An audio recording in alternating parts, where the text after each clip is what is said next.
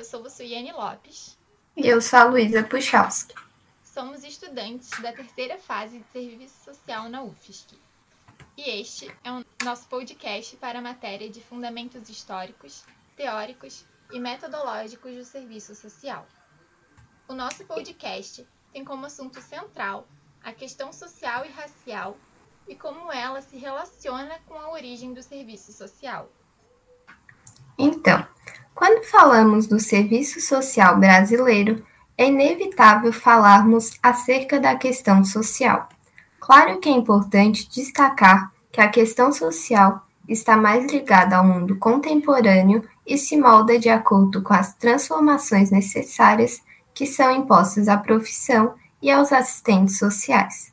A questão social não se limita apenas aos profissionais do serviço social, mas também aos acadêmicos que estudam sobre a realidade social. O, o debate em volta da questão social causa algumas compreensões diferenciadas. Há um acordo em relação do surgimento da questão social, sendo definida sua primeira aparição há 170 anos, tendo início de seu uso por volta do século XIX e sendo divulgada por críticos da sociedade e filantropos nas diversas áreas políticas. A expressão se dá por conta do pauperismo, fenômeno da Europa Ocidental, período onde a Inglaterra sofria as consequências da primeira onda industrializante do século XIX. Aqui é possível observar que, pela primeira vez na história, a pobreza crescia diretamente com o crescimento da capacidade social de produzir riquezas.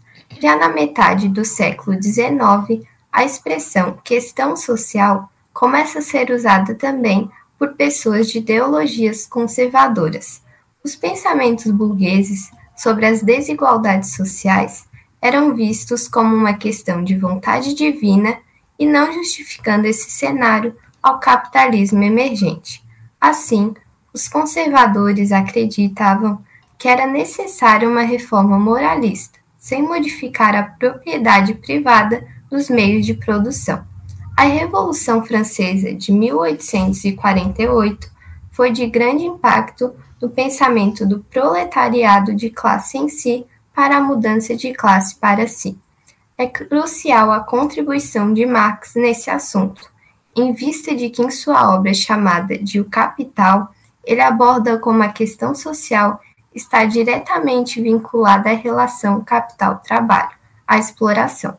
Podemos observar que, apesar de que as forças produtivas estavam se desenvolvendo, não foi igual no quesito da redução da produção de riquezas. Dessa forma, é perceptível como o papel do capital impulsiona a questão social e não se justifica por heranças burguesas ou até mesmo da sociedade humana.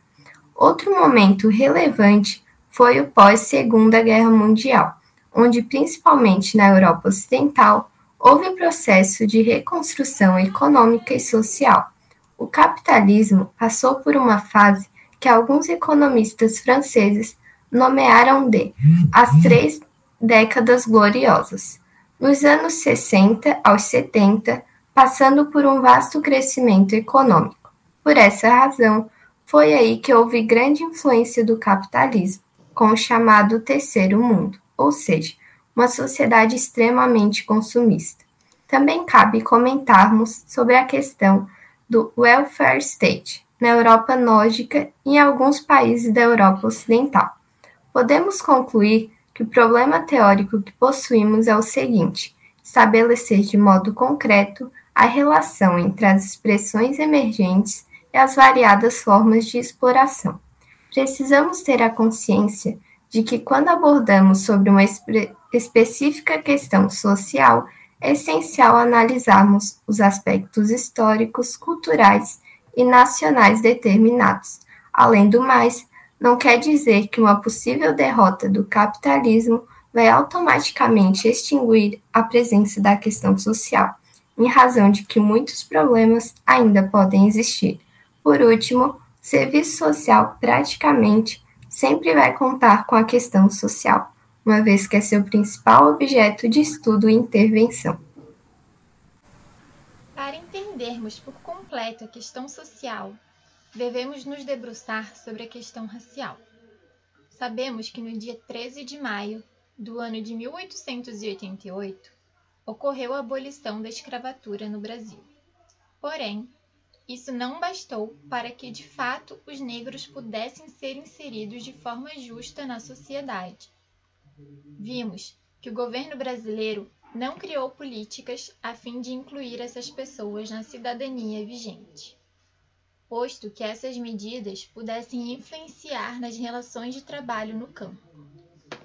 Desse modo, mesmo que os negros estivessem livres para vender sua força de trabalho para os capitalistas, essa liberdade não conseguiu alcançar uma posição no proletariado e nem com, como um exército industrial de reserva a população negra passou de mercadorias da escravidão para serem vistas após sua liberdade como classes perigosas.